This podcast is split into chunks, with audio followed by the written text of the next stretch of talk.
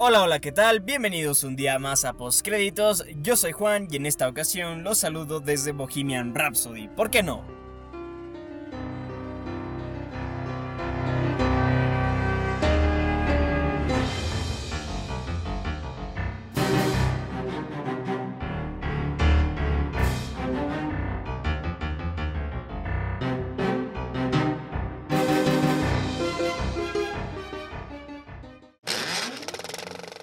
Y bueno, así es, el día de ayer se entregaron los premios Globos de Oro, la Asociación de Prensa Hollywoodense, bueno, la Asociación de Prensa Extranjera de Hollywood más bien, eh, la noche de ayer, 6 de enero, presentó los ganadores a sus Globos de Oro, ¿no? Ya la gala que todos conocemos, anual, una de las más importantes en el mundo del cine y la televisión. Y la noche de ayer se entregaron los premios y hay cosas de qué hablar, hay cosas de qué hablar, pero antes de meternos de lleno a eso, eh, quiero, quiero hacer como una pequeña introducción en la cual voy a dejar unas cosas en claro, ¿ok? Y el tema es que voy a dar mi opinión en este podcast, así como hago siempre, todo lo que corresponde a postcréditos eh, a fin y al cabo son opiniones. O sea, nada de esto es una verdad, una verdad absoluta, perdón, porque eso no existe en el mundo del cine, no existe, así como en cualquier otro arte, la verdad no existe en el cine una verdad absoluta, y bueno, de esa forma quiero aclarar en principio que esto es nada más una opinión, una opinión tan válida como la que cualquiera de ustedes que está escuchando pueda dar. Ahora bien, eh, también la opinión que voy a dar a continuación la voy a intentar sustentar en argumentos que sean de alguna forma válidos y también de alguna forma lo más eh, imparciales posibles. O sea, como dije antes, es, es difícil en este mundo tan subjetivo como el cine tratar de ser imparcial o, eh, bueno, sí, imparcial, pero eh, voy a tratar de hacerlo en esta vez, o sea, voy a tratar de, en verdad eh, irme a lo más eh, frío del asunto, por así decirlo, por decirlo de alguna forma. Entonces, aclarado esto, sí nos vamos ahora sí a meter de lleno en lo que, en lo que pasó la noche de ayer, que realmente ha dejado cosas buenas, cosas malas, cosas para, para analizar y tal. Así que vamos a, vamos a meternos de lleno a esto, ¿ok? Vamos a empezar con las categorías de televisión porque, bueno, o sea, esto es así. No voy a ir en el orden en el que se entregaron las, los premios la noche de ayer porque realmente eso tiene un desorden un poco extraño que hace en los Golden Globes. Así que mm, para evitarme eso, lo que voy a hacer es separar las categorías de televisión y las categorías de cine. Y vamos a empezar con las categorías de televisión, ¿ok? Este... Vamos a empezar con la categoría de mejor eh, actor de reparto en miniserie película de televisión. El ganador de esta categoría ha sido Bing Wishaw por A Very English Scandal. Los otros nominados fueron Alan Arkin por The Kominsky Method, Kieran Culkin por Succession, Edgar Ramírez por The Assassination of Gianni Versace en American Crime Story y Henry Winkler por Barry. Eh, pasando a la siguiente categoría donde que tenemos a mejor actriz de reparto en una serie, miniserie o película de televisión. Eh, la ganadora fue Patricia Clarkson por su papel en Sharp Objects. Y nominados estuvieron también en esta categoría Alex Burstyn de The Marvelous Mrs. Maisel. Penelope Cruz por The Assassination of Gianni Versace, American Crime Story. Thundy Newton por Westworld e Yvonne Strakowski por The Handmaid's Tale, ¿ok? Eh, pasando a la siguiente categoría de mejor actor en miniserie, serie de televisión o película de televisión, el ganador fue Darren Criss por The Assassination of Gianni Versace, American Crime Story. El resto de nominados fueron Antonio Banderas por Genius Picasso, Daniel Brühl por The Alienist, Benedict Cumberbatch por Patrick Melrose y Hugh Grant por A Very English Scandal. En la siguiente categoría de mejor actriz en miniserie o película de televisión tenemos a la ganadora Patricia Arquette por su papel en Escape at Danemora. Los nominados en esta categoría fueron Amy Adams por Sharp Objects, Connie Britton por Dirty Jones, Laura Dern por The Tale y Regina King por Seven Seconds. En la siguiente categoría de mejor miniserie o película de televisión, la ganadora fue The Assassination of Gianni Versace, American Crime Story. Los nominados en esta categoría también fueron The Alienist, Escape at Danemora, Sharp Objects y A Very English Scandal. Pasando a mejor actor de serie de comedia o musical, el ganador fue Michael Douglas por The Kominsky Method. Y entre los nominados estuvieron Sasha Baron Cohen por Who is America, Jim Carrey por Kidding, Don Donald Glover por Atlanta y Bill Hader por Barry. En la categoría de mejor actriz de serie de comedia musical, la ganadora fue Rachel Brosnahan eh, por la serie de Marvelous Mrs. Maisel y nominadas estuvieron Kristen Bell por The Good Place, Candice Bergen por Murphy Brown, Alison Brie por Glow y Debra Messing por Will and Grace. En la categoría de mejor serie de comedia musical, bueno, la ganadora fue The Kominsky Method y los nominados fueron Barry, The Good Place, Kidding y The Marvelous Mrs. Maisel. En la categoría de mejor actor de serie de drama, el ganador fue Richard Maiden por Bodyguard y los nominados fueron Jason Bateman por Ozark, Stephen James por Homecoming, Bill Porter por Pose y Matthew Reese por The Americans. En la categoría de mejor actriz en serie de drama, la ganadora fue la anfitriona de la noche, de hecho, Sandra Oh por Killing Eve, y los nominados fueron Triona Balfe por Outlander, Elizabeth Moss por The Handmaid's Tale, Julia Roberts por Homecoming y Kerry Russell por The Americans. Y ya para finalizar con las categorías de televisión tenemos la de mejor serie de drama. La ganadora fue The Americans y los nominados fueron Bodyguard, Homecoming, Killing Eve y Pose.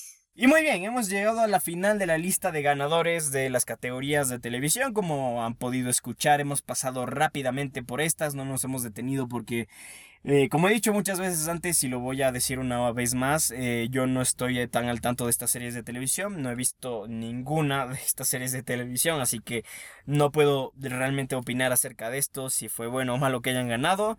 Entonces, por eso me las he saltado, ¿ok? Así que vamos a pasar ahora sí a lo que nos interesa, a las categorías de cine, a esas en las que sí tenemos algunas cositas que decir, pero vamos a empezar desde el fondo de la lista con la categoría de mejor canción original, donde que no tuvimos sorpresa alguna, la ganadora, como yo me imagino la gran mayoría de personas nos esperábamos, fue Shallow de la película Star is Born, escrita e interpretada por Lady Gaga.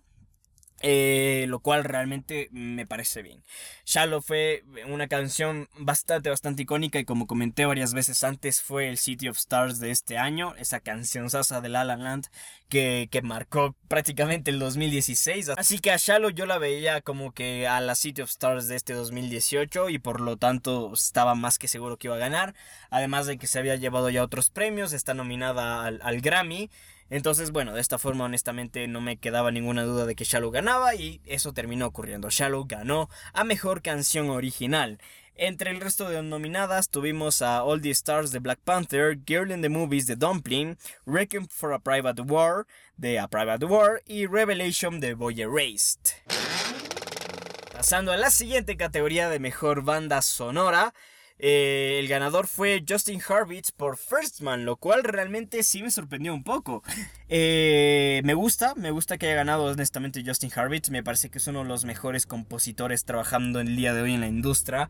Lleva tres eh, bandas sonoras espectaculares en películas, empezando con Whiplash, luego La La Land y ahora obviamente First Man siempre le gusta trabajar con Whip, eh, perdón, con Damien Chazelle, o más bien al revés, Damien Chazelle siempre le gusta trabajar con Justin Hurwitz, y esa parte me parece, me parece genial. A mí me gustó mucho, honestamente, la banda sonora de First Man. Lo que no me gustó mucho de, de, la banda sonora, que realmente no es culpa de la banda sonora, sino del director, es cómo se usó. Me parece que, que a veces no se usó de la mejor forma.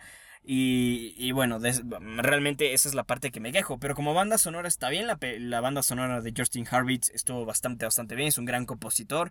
Y en esta categoría estuvo compitiendo con Marco Beltrami por A Quiet Place, Alexandre de Platz por Isle of Dogs, Ludwig Gornason por Black Panther y Mark Sheman por Mary Poppins Returns, ¿ok? Una categoría que estaba reñida, yo le aposté a Alexandre de Platz por Isle of Dogs. No terminó ocurriendo, eh, pero bueno, realmente eso no nos importa mucho. La verdad es que no me voy a tener en las categorías a hablar de mis predicciones porque, bueno, eso ya lo puede hacer cada uno de ustedes. Puede comparar mis predicciones con, la lista de ganadores. No lo voy a hacer aquí para no perder tiempo. Simplemente vamos a, a repasar la lista rápidamente, ¿no? Pero Ah, claro, yo apostaba por Alexandre de Platz por El of Dogs. A mí me gustó mucho esa banda sonora, honestamente le tengo un cariño especial. Y que bueno, mm, a la final Justin Hurwitz haya sido el ganador tampoco me molesta para nada. Me parece una buena banda sonora, mal utilizada, nada más. Pero por este lado, muy bien. Y pasando al, a la siguiente categoría, aquí sí ya nos topamos con el primer con el primer gran eh, fallo de la noche, que a mí, que a mí la verdad me disgustó mucho, fue, fue el primer momento durante la gala que dije, ¿por qué? O sea, ¿por, qué Asociación de Prensa Extranjera de Hollywood tenías que escoger esto? Y estoy hablando de la categoría de mejor guion. El ganador fue aquí Nick Valelonga, Brian Curry y Peter Farrelly por Green Book. ¿Ok? Esta película que ya tenemos una crítica en la página, así que si la quieren escuchar o si la quieren leer está en la página web, lo pueden ir a hacer.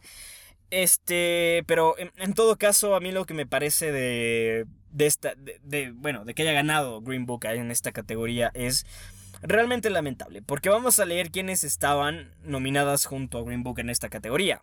Estaban Alfonso Cuarón por Roma, Deborah Davis y Tony McNamara por The Favorite, Barry Jenkins por If Bell Street Could Talk y Adam McKay por Vice, ¿ok?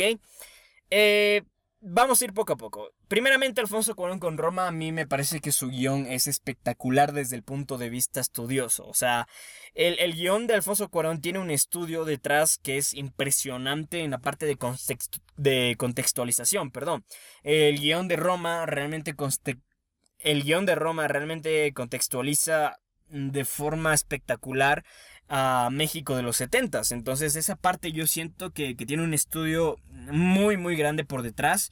Eh, y, bueno, por esta razón siento que es un, es un gran guion. No sé si mejor que el de Green Book, y en eso ya podemos discutir, eh, o sea, hacer un pequeño debate. Eh, pero en principio yo diría que sí, yo diría que el, el, el guion de Alfonso Cuarón es de alguna forma mejor. Lo que pasa con el, con el guion de Alfonso Cuarón, y es el único error que le encuentro a toda la película, yo, es que de hecho mm, no se enfocó demasiado en darles profundidad ni desarrollo a los personajes, así que eso sí se puede argumentar como, como algo en contra del guion de Cuarón, que no, por ejemplo, mm, es un error que no tiene el, el guion de Green Book. Pero bueno, más allá de eso, Green Book también tiene otros errores que compensan, ¿sabes? Entonces, por ese lado, realmente es un debate un poco, un poco difícil de hacer. Pero en mi opinión, el guion de Alfonso Cuarón sí pudo haberse llevado este premio sobre el de Green Book. Luego, como otra nominado, tuvimos a Deborah Davis y Tony McNamara por The Favorite, que para mí era quien se debía llevar el premio, ¿ok? Eh, me resultó una sorpresa total que se lleve el premio Green Book. Porque, a ver, el guion de Green Book está bien, es una historia bastante personal, tiene una narrativa nada del otro mundo, completamente lineal, que, que, bueno, es una narrativa que habíamos visto ya varias veces antes y que ni siquiera termina de profundizar en el comentario social. A mí esto el comentario social yo siempre lo he visto como una adición a la película, nunca como algo que le puede quitar, ¿ok? O sea, me refiero a que si hay comentario social en tu película, pues oye, qué bien, es algo para considerar y que quizás eleva un poco la calidad del producto, pero si no se hace un comentario social o si el comentario social no es de la calidad que todo el mundo se espera, como está pasando con Green Book, pues oye, a mí la verdad me da completamente igual. Eh, al final se tiene que juzgar a las películas por lo que son y por las cosas que hicieron bien y las cosas que hicieron mal. A mí me parece que este guion tiene un ritmo bastante bueno, bastante rápido en cierto momento, a tal punto de que yo creo que se se dejan muy en el aire algunos detalles de los personajes que me parecen esenciales, como por ejemplo el tema del racismo que tenía el, personaje principal, el personaje de Vigo Mortensen que a la final nunca nos enteramos realmente qué tan este grande era el racismo que tenía este personaje y nunca tampoco somos testigos realmente de en qué momento cambia de opinión en sus convicciones este, discriminatorias. Entonces esa es una parte que a mí me molesta un poco del guion de, de Nick Valelonga y Green Book, que no tiene por ejemplo el guion de, de Deborah Davis con, y Tony McNamara con The Favorite. El guion de The Favorite a mí me parece espectacular porque es un guion súper ambicioso desde todo punto de vista. Eh, tiene elementos y tiene cosas que tú dices, bueno, esto a ver, ¿qué, me están intentando contar aquí? O sea, están mezclando tonos, están mezclando cosas que, que, normalmente no van juntas, pero lo hacen bien, ¿no? Y termina funcionando. Esto para mí es lo que termina ocurriendo con The Favorite. Es un guion muy ambicioso y que encuentra confort en sus ambiciones, que no, que, no pierde calidad en sus ambiciones, sino que ahí es donde que más bien se asienta bien el guion y te presenta una película que bien habíamos podido haber visto ya muchas veces antes, pero gracias al guion de The Favorite eh, te topas con algo que no te esperas y que a pesar de ser una pintura de época y a pesar de ser un drama comédico de, de época, eh, te encuentras con algo que, que, normalmente este género no, no, tiene. Entonces, por eso siento que el guion de, de, Favorite está, es mejor que el de Green Book. Y además que esas cosas que se agregan, esos elementos nuevos eh, para el género, funcionan bien. Y, esa parte yo creo que, que, realmente se tiene que reconocer más de lo que se ha reconocido por parte de la Asociación de Prensa Extranjera. Luego, otro candidato realmente muy fuerte en esta categoría era Barry Jenkins por su guion para If Bale Street Could Talk. Eh, no me he visto todavía la película, es una película que todavía no ha salido por ningún lugar, por ningún medio, yo no lo he podido ver y muy poca gente la ha visto honestamente. Creo que están teniendo alguna clase de problema con, con la distribución, me parece, no estoy muy seguro, no estoy tan al tanto, pero sí, eh, ha sido un poco complicado que llegue esta película. Pero por lo que he escuchado es un gran guion, es, es un guion realmente espectacular desde el punto de vista que es guion adaptado además pero que es un gran guion, escuchado. Entonces vamos a dejar un poco en el aire este tema de Barry Jenkins porque no puedo realmente comparar demasiado. Y el último nominado de esta categoría fue Adam McKay por Vice. Eh, bueno, es un guion que tiene sus errores. Realmente no es una, una, fortaleza de Vice el guion de Adam McKay. Es un guion realmente un poco bajo. De lo más bajo creo que ha escrito Adam McKay.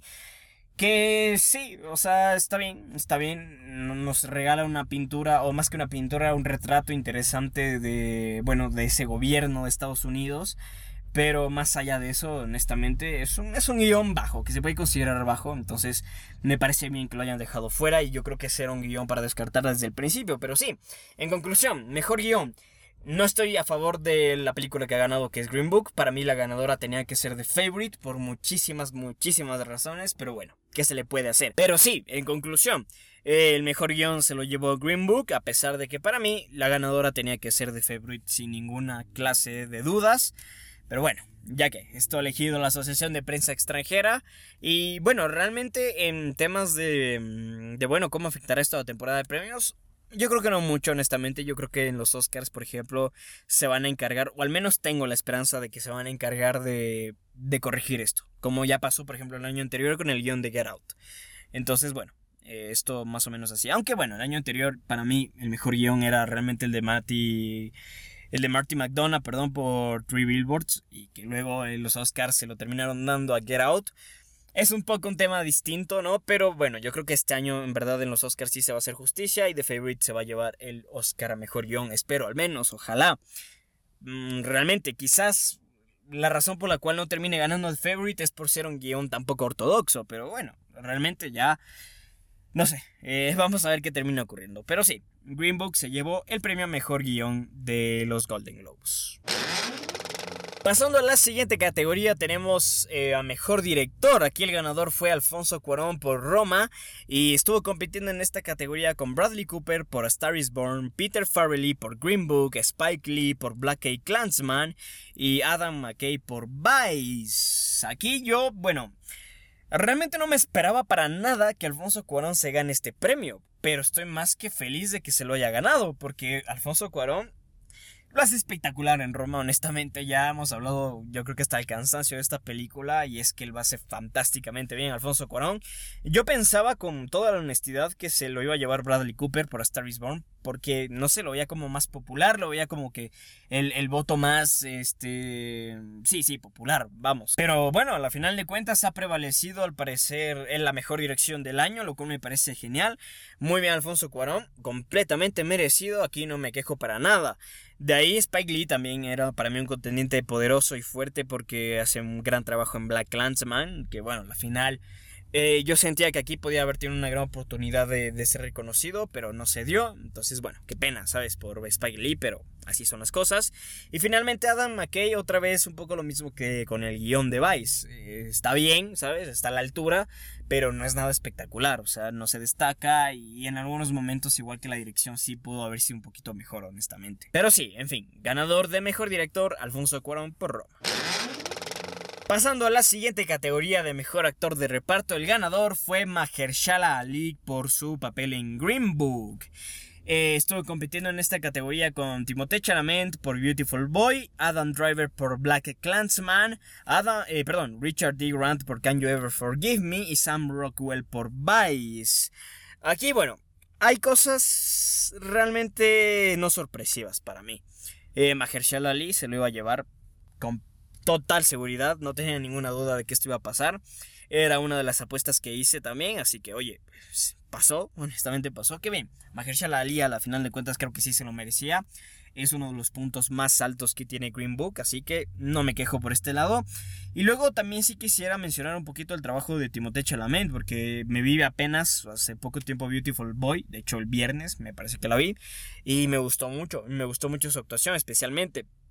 Así que sí, es un poco complicado que, que, realmente Timothée Chalamet gane porque la película como tal, Beautiful Boy, no es tan fuerte, no es tan poderosa. Entonces, eh, por ese lado yo creo que se le resta puntos como actor a Timothée Chalamet, pero realmente hace un papel espectacular. Luego me falta por ver Can You Ever Forgive Me, así que no he visto realmente todavía el trabajo de Richard D. Grant, pero el resto de actores también. O sea, aquí no tenía quejas con los nominados ni nada por el estilo, y me parece bien que Mahershala Ali haya ganado el premio eh, Globo de Oro a Mejor Actor de Reparto. Pasando a la siguiente categoría, tenemos a Mejor Actriz de Reparto. Y aquí más o menos sí me llevé una sorpresita. O sea, no demasiado grande, pero a fin y al cabo sí es una sorpresa. Y especialmente una sorpresa que le da vida a Regina King, porque fue quien ganó por su papel en If Street Cool Talk. La verdad yo pensaba que Amy Adams por Vice iba a ganar este premio. Realmente Amy Adams un poco más de todos los años, ¿no? Nominada, favorita, llega la noche y pierde. O sea, esto pasa casi siempre con Amy Adams. No tan regularmente con los Golden Globes, pero sí, por ejemplo, con los Oscars siempre pasa esto con Amy Adams, pobrecita. Pero bueno, yo creo que sí se lo merece. Ya Amy Adams desde hace mucho tiempo se merece estar reconocida. Pero bueno, a la final de cuentas no pasa.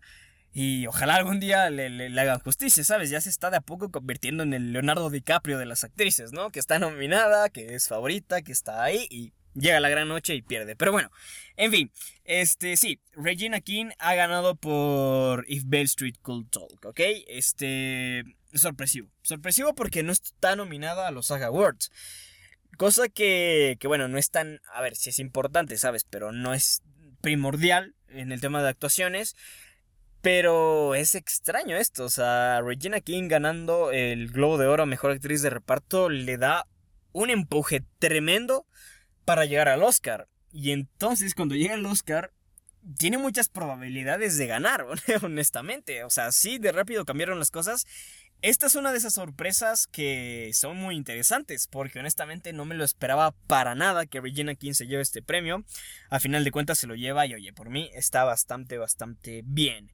Este, el resto de nominadas, Claire Foy por, First Man, ya comentó un poquito de esto en mis predicciones. Me gusta mucho su papel, pero honestamente es demasiado corto como para que le hayan dado el premio. Y luego Emma Stone y Rachel Weisz, yo creo que hacen ambas un trabajo espectacular en The Favorite. Y eh, bueno, realmente no, no me esperaba que ganase ninguna de las dos. Realmente, o sea, sí, hacen grandes actuaciones, pero en ese sentido creo que hasta, por ejemplo, Amy Adams hace una mejor actuación que ambas, entonces por ese lado no me quejo, y Regina King, como digo, no me he visto todavía su película, pero eh, de lo que he escuchado sí lo hace fantásticamente bien, entonces, bueno, interesante, cuanto menos interesante, porque le puede dar, como digo, mucho empuje eh, de cara a llegar a los Oscars. Pasando a la siguiente categoría de mejor película extranjera, nada de sorpresas aquí, Roma se llevó el premio como no podía ser de otra manera. La película de Alfonso Cuarón realmente es la más poderosa en el tema de película extranjera. Y a pesar de que estaba compitiendo con películas como Copernaum, Girl, Never Look Away, Shoplifters, que bueno, de estas solo me he visto Shoplifters, que a mí me gustó muchísimo, mm, sí pienso que Roma se lo merece por completo, es para mí la mejor película de habla inglesa del año. Y en ese sentido me, parece bien. Ahora, eh, Roma de a poco está pisando fuerte. El tema es que hay que ver qué sucede con los Oscars. Si la terminan nominando a mejor eh, la categoría de mejor película o de mejor película extranjera. De cualquier forma, yo creo que Roma puede ser una de las favoritas a llevarse cualquiera de los dos premios. Mucho ojo con esto, eh. Mucho ojo con esto. Pero bueno, sí, Roma fantásticamente bien, no me quejo para nada, no hay mucho más que decir, Roma la ganadora mejor película extranjera elegida por la Asociación de Prensa Extranjera de Hollywood 2018. Así que, oye, muy bien, me gusta mucho. Enhorabuena por Alfonso Cuarón y por Roma. Pasando a la siguiente categoría, mejor película de animación, tenemos a Spider-Man Into the Spider-Verse como la ganadora. Vaya sorpresota, honestamente, vaya sorpresota. A ver, yo ya había comentado en mis predicciones que Spider-Man Into Spider-Verse era la más fuerte de todas, porque hasta ahora, ya con el premio de la noche, son 23 premios los que ha ganado en esta, en esta temporada de premios. Eh, pero, ¿sabes? Siempre hay ese, ese tema de que, que, Pixar se va a llevar el premio. Casi siempre es esto de que Pixar se lleva el premio.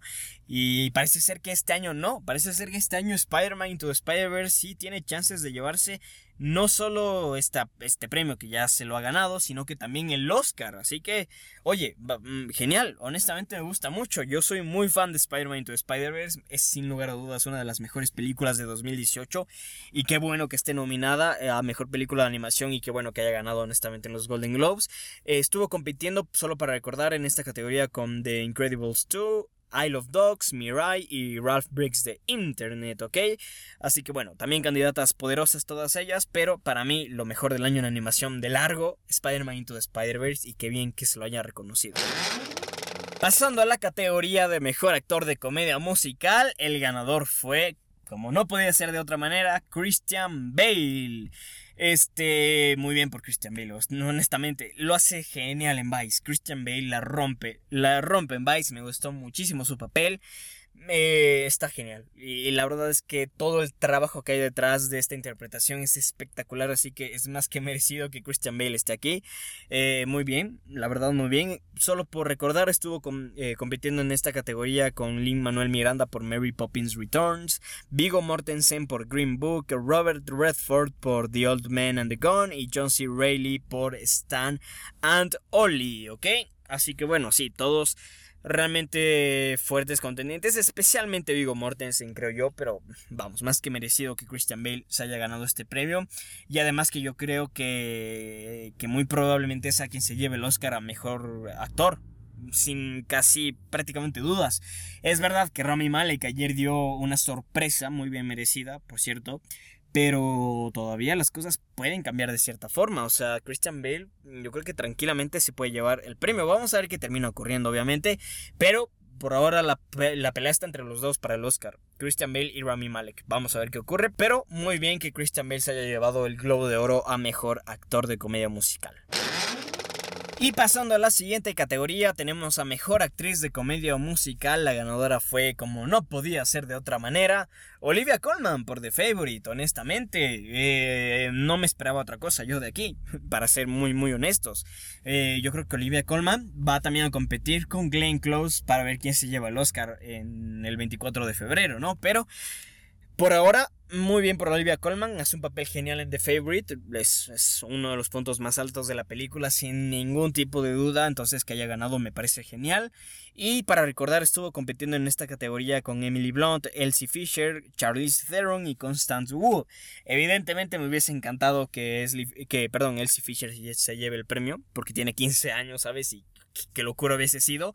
Pero claro, eh, realmente Olivia Colman lo hace mejor, así que no me quejo para nada, pero hubiese sido una sorpresa de esas eh, que hubiesen dejado desconcertadas a la mayoría, incluyéndome a mí, pero me hubiese de alguna u otra forma gustado, honestamente. Pero qué bien, bastante bien por Olivia Colman, interpretando a la reina Ana, así que oye, muy bien, muy bien. Y felicidades también por, bueno, la, a la Asociación de Prensa Extranjera por aquí haber hecho las cosas bien. Pasando a la siguiente categoría de mejor actor de drama, tenemos a una de las sorpresas de la noche, Rami Malek por Bohemian Rhapsody en su papel de Freddie Mercury. Oye, aplausos. Aplausos, honestamente aplausos, porque me parece bien. Rami Malek la rompe con, como Freddie Mercury. A pesar de tener un guion tan pobremente escrito como el de Bohemian Rhapsody, Rami Malek trabaja muy bien con lo que le dan y realmente termina siendo algo espectacular, un papel grandioso, un papel genial. Entonces, bueno, por ese lado honestamente no me quejo para nada. Este sí es un premio que Bohemian Rhapsody se merece, honestamente. Y muy bien por, por Rami Malek. Me gusta mucho esta elección. Y bueno, el resto de nominados son Bradley Cooper por A Star is Born, William Dafoe por Eternity's Gate, Lucas Hedges por Boy Erased y John David Washington por Black Clansman. Yo pensaba que Bradley Cooper se iba a llevar el premio, honestamente, pero a final de cuentas no. Yo creo que sí se le está haciendo justicia a la mejor interpretación masculina de estas cinco que estaban aquí. Para mí no es la mejor del año, para mí, bueno, quizás sí es la mejor del año, honestamente. Solo que en lo personal me gustó mucho más la de David Dix en Blind Spotting, pero bueno, eso no va a ocurrir, así que evidentemente Rami Malek me parece que es un, contendiente muy poderoso. Aunque es verdad, quizás, eh, quizás y Christian Bale si lo hace mejor que Rami Malek, oye. No sé, ahí puede ser que, que, haya una especie de ambivalencia, especialmente por el tema del guion, porque el guion de Vice es mucho mejor que el de Bohemian Rhapsody, y quizás por eso eh, la, la, interpretación de Bale es mejor, ¿no? Porque hay un personaje más fácil de interpretar, digamos, porque realmente lo que Rami Malek es maravilla, es una maravilla lo que hizo Rami Malek ganándose este premio eh, y haciendo de Freddie Mercury con guion tan pobre, honestamente. Así que muy bien por Rami Malek, muy bien por la Asociación de Prensa Extranjera por reconocer. En la siguiente categoría tenemos a Mejor Actriz de Drama, y aquí la ganadora fue sorpresivamente Glenn Close. Yo creo que muy poca gente se lo esperaba, honestamente. O sea, para mí era Lady Gaga la ganadora aquí, a la final no, a final de cuentas fue Glenn Close, lo cual, oye, muy bien. No me he visto The Wife, así que no puedo hablar demasiado sobre esto, pero sí decir que vaya discurso que hizo Glenn Close. Espectacular el discurso, fue súper emotivo ese momento cuando le entregan el premio, así que realmente ese, ese discurso como tal puede ganar un Oscar, honestamente, fue espectacular. Eh, y bueno, es una sorpresa grande y con esto realmente la, pelea se, se, reduce a Olivia Colman y Glenn Close en los Oscars. No me cabe duda que entre cualquiera de las dos sale la ganadora. Muy probablemente sea Glenn Close, honestamente. Pasando a otra categoría, ya casi terminando, otra de esas categorías que me hicieron molestar ayer, fue la categoría de mejor película de comedia musical. Vaya locura que han hecho ayer. Green Book fue la ganadora. sí, Green Book se lleva este premio que no, no, no sé. No, no me explico el por qué. Aquí las, las competidoras eran Crazy Rich Asians, The Favorite, The Favorite, Asociación de Prensa Extranjera, sí, The Favorite estaba nominada, Mary Poppins Returns y Vice, ¿ok? Eh, bueno, ya, con lo que acabo de decir, creo que está más que claro que para mí la ganadora, y no solo para mí, para la gran mayoría de las personas era The Favorite.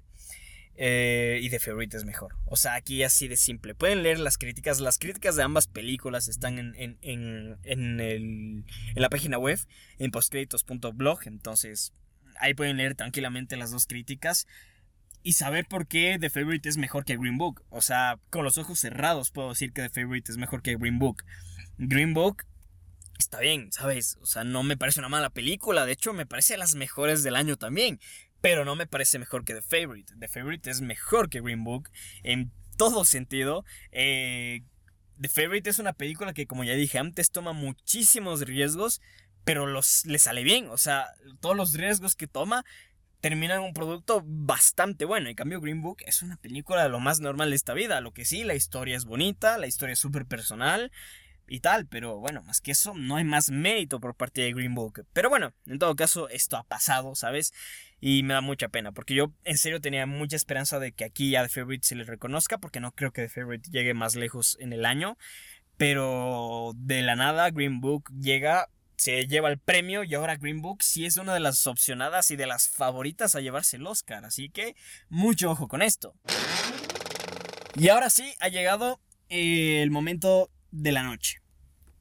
El momento que desconcertó a todos los que estábamos siguiendo esa transmisión en vivo. El momento que anunciaron la categoría de mejor película de drama donde la ganadora resultó ser Bohemian Rhapsody. Increíble. ¿Qué más puedo decir? Increíble. Me pasó algo muy curioso a mí y voy a contar esto como una anécdota. Yo hice unas fotografías que publiqué en Twitter eh, cada que se anunciaba el ganador, yo publicaba una foto que hice para, para esta ocasión, ¿ok? Una ocasión especial. Y mientras hacía las fotografías, eh, iba buscando obviamente las imágenes, ¿no? De cada película, de cada nominada, que por cierto, el resto de nominadas eran Black Panther, Black Clansman, If Bale Street Could Talk y A Star Is Born. Mientras iba buscando cada una de estas, yo iba pensando que, que, bueno, ¿para qué me molesto haciendo la foto de Bohemian Rhapsody si igual no va a ganar, ¿sabes? Yo pensaba eso. Eh, y, me decía a mí mismo eso. ¿Para qué estoy haciendo esta foto de Bohemian Rhapsody si no tiene oportunidad de ganar? Llega al final de la noche y ¡pum! Bohemian Rhapsody gana. Sorpresivamente. Y no me explico el por qué. Honestamente, es una película... A ver, no vamos a decir que es una pésima película, pero no es una buena película. O sea, no es una pésima película desastrosa, horrenda, no, no es. Pero tampoco es una buena película. Es una película mediocre tirando a lo malo, ¿sabes? O sea, es una película de lo más promedio que he visto este año. Y lo que más destaca o lo que rescata completamente esta película es eh, Rami Malek, honestamente. Lo demás es una película realmente vacía, realmente inexacta completamente en el tema biográfico de, de, la película en sí. Y ya sé que mucha gente puede argumentar, pero bueno, todas las películas cambian cosas. Es verdad, todos los biopics cambian cosas. Y, ese, ese no es mi, mi problema.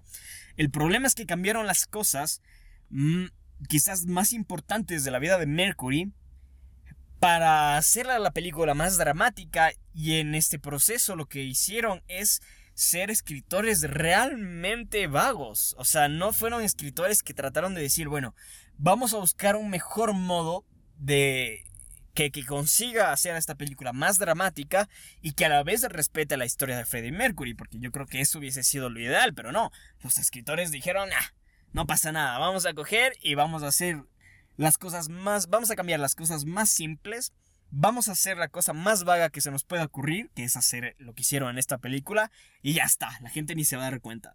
Seguramente así pensaron y claro que la mayoría nos dimos cuenta. Y esto es algo que a mí me molesta porque este es el guion y esta es la bueno, esta es la película basado en ese guion que ganó la categoría de mejor película de drama. Y yo me he quedado perplejo al ver esto, honestamente, sin, sin poder hablar. Yo tenía pensado grabar este podcast la noche de ayer. Terminado los premios, pensaba grabar el podcast. Pero por esto que pasó aquí, por lo de Bohemian Rhapsody, me dije no, voy a sentarme a analizar esto con cabeza más fría. Voy a sentarme a, a calmarme. Me voy a ir a dormir, ¿sabes? Me fui a dormir. O sea, escribí el, artículo del blog y me fui a dormir. Y dije, vamos a, vamos a descansar un poco, vamos a calmarnos y, y de ahí sí para hablar de esto. Y bueno, eh, ha sido un buen ejercicio hacer esto porque me he dado cuenta de una cosa. Bohemian Rhapsody es, si mal no recuerdo, ahora mismo la estadística la tengo un poco vaga, pero si mal no recuerdo, es la primera vez que una película gana mejor película de eh, perdón, mejor película dramática en los Globos de Oro sin tener a su dirección y a su guion nominados. Así que es un dato no menor. ¿Por qué? Porque el guion, ni el guion, ni la dirección, que fue súper problemática la dirección. Hay dos directores en esta película. Brian Singer que no acabó, ¿ok? Entonces, en ese sentido, lo que ocurre aquí es que The Favorite realmente, perdón, eh, Bohemian Rhapsody realmente no es tan alto este empuje de, de los Globos de Oro, porque a los Oscars no va a llegar el guion ni la dirección de esta película. O sea, los Oscars no van a nominar ni al director de Bohemian Rhapsody ni al guion de Bohemian Rhapsody. Y en los Oscars jamás se ha dado eso. Ninguna película ganó a mejor película sin tener a su director ni a su guion nominados. Ha ocurrido muy poquísimas veces que una película ha ganado sin que su director esté nominado, pero sí, el guion siempre ha estado nominado, ¿ok? Eh, cosa que me parece un dato no menor, porque eso sí puede llegar a afectar a final de cuentas a que Bohemian Rhapsody gane el Oscar a Mejor Película, que ojalá por favor no pase. O sea, en serio, por favor, ojalá que no pase. Ojalá que Bohemian Rhapsody no gane el Oscar a Mejor Película, porque ahí sí, oye, destrucción completa. destrucción completa, lo digo en serio, porque Bohemian Rhapsody es una película, es la película con, con peor promedio de críticos que ha ganado un Globo de Oro. Tiene, me parece, Metacríticos el 44% o algo así. Lo cual es, es algo realmente de locos. Claro, en Rotten Tomatoes tiene un poquito más, 66% creo. Yo personalmente le di un, un 64%, ¿ok? Eh, pero bueno, a ver, o sea, realmente está muy mal esto. O sea, Bohemian Rhapsody ganando mejor película de drama es, es desastroso, es horrendo. Realmente yo creo que es un insulto para otras películas. Porque recordemos una vez más, estaban nominadas Black Clansman, A Star is Born y eh, Bell Street Could Talk. No me he visto, como he dicho, If Bell Street Could Talk, pero sí me he visto Black Clansman y Star is Born y también Black Panther. Y cualquiera de esas tres es mejor que Bohemian Rhapsody, pero sin ninguna clase de discusión. No me hubiese gustado tampoco demasiado que Black Panther ganase, pero sí me hubiese gustado más que, que, que, gane Bohemian Rhapsody. Si ganaba Black Panther, yo decía, bueno, ya está, ¿sabes? Ganó Black Panther, vaya lío no pasaba nada. O sea, honestamente yo creo que a mí no me hubiese molestado en lo personal. Sí, quizás un poco por la parte histórica me hubiese molestado porque hubiese sido la primera película de superhéroes en ganar eh, el Globo de Oro a Mejor Película de Drama cuando existe evidentemente The Dark Knight y que no haya sido reconocida esa película y que se haya sido reconocida Black Panther igual hubiese causado conflicto en mí. Pero no me hubiese molestado tampoco demasiado. O sea, hubiese dicho, ya está. Pero con Bohemian Rhapsody como la ganadora, sí me, sí me deja un panorama muy desalentador. Honestamente, esto sí me desalenta un poco. Porque había mejores películas, así de simple. O sea, es así de simple. Había mejores películas que Bohemian Rhapsody. Y bueno, a la final de cuentas esto ha ocurrido. Bohemian Rhapsody se lleva el Globo de Oro Mejor Película de Drama. Ojalá esto pare aquí, por el amor de Dios, ojalá que esto pare aquí, que no llegue al sindicato de productores esto, por favor, que no llegue esto a los SAG Awards, por favor, especialmente en los SAG Awards, porque solo hay un actor que destaca en esta película y es de Rami Malek y no hay un buen elenco en esa película, o bueno, hay un elenco a la altura, pero no hay un gran elenco, ¿ok? Así que ojalá que esto no llegue a los SAG Awards, ni al sindicato de productores, ni al sindicato de actores, ni a los Oscars, ni a los BAFTAs, ni a los Critics Choice. Bueno, yo creo que con los Critics Choice estamos un poquito seguros en ese sentido porque son premios de la crítica y ya hemos visto que la crítica no adoró esta película, así que bueno, por ese lado igual nos podemos salvar un poco. Pero bueno, esto ha terminado ocurriendo. Sorpresivamente para todos, sí, pasó. Bohemian Rhapsody se llevó el Globo de Oro Mejor Película de Drama. Con esto recibe un empuje importante de cara a los demás premios. Pero eh, recordemos una vez más que eh, su guion ni su director van a estar nominados a los Oscars. Entonces eso ya eh, deja un panorama muy complicado para que Bohemian Rhapsody se termine llevando el premio de la noche en los Oscars, ¿ok? Pero bueno, hemos llegado al final de esta lista. Creo que me extendí bastantito. no sé exactamente cuánto tiempo llevo, pero sí, me extendí lo suficiente, creo. Y vamos, ya para cerrar, vamos a hablar de algo más. Que tiene un poco que ver con lo del inicio. Y es el tema de, todo lo que ha ocurrido, porque el Internet se volvió loco con esto. O sea, y, además no puede ser de otra forma, ¿sabes? No me esperaba algo menos. Si, si esto pasaba, yo sabía que el Internet se iba a volver loco y oye, ha ocurrido. El Internet se volvió loco con esto. Ahora bien, eh, pasó algo que yo vi en, en Twitter que realmente me quedé como que... ¿Qué pasa con la gente, sabes? Y es que cuando se terminaron los Golden Globes, Elsie Fisher, la actriz que estuvo nominada Mejor Actriz de Comedia o Musical de 15 años, tuiteó que estaba muy emocionada porque Rami Malek y Bohemian Rhapsody haya ganado. Y solo tuiteó eso, dijo, vaya, qué felicidad, Bohemian Rhapsody y Rami Malek, algo así, tuiteó, ¿sabes? No me acuerdo textualmente qué decía, pero algo así. Y claro, mucha gente la comenzó a atacar. Y luego ella pone un tweet de que, ¿qué hice de malo? O sea, me gustó esta película, me gustó Bohemian Rhapsody, ¿qué hice de malo? ¿Me puede alguien explicar qué hice de malo? Y, luego volvió a tuitar diciendo que, que, bueno, que realmente ella está, o sea, que ella siempre quiere aprender y que, que, quiere ser educada eh, en el sentido de que, de que si hice algo malo, pues, bueno, que alguien me diga.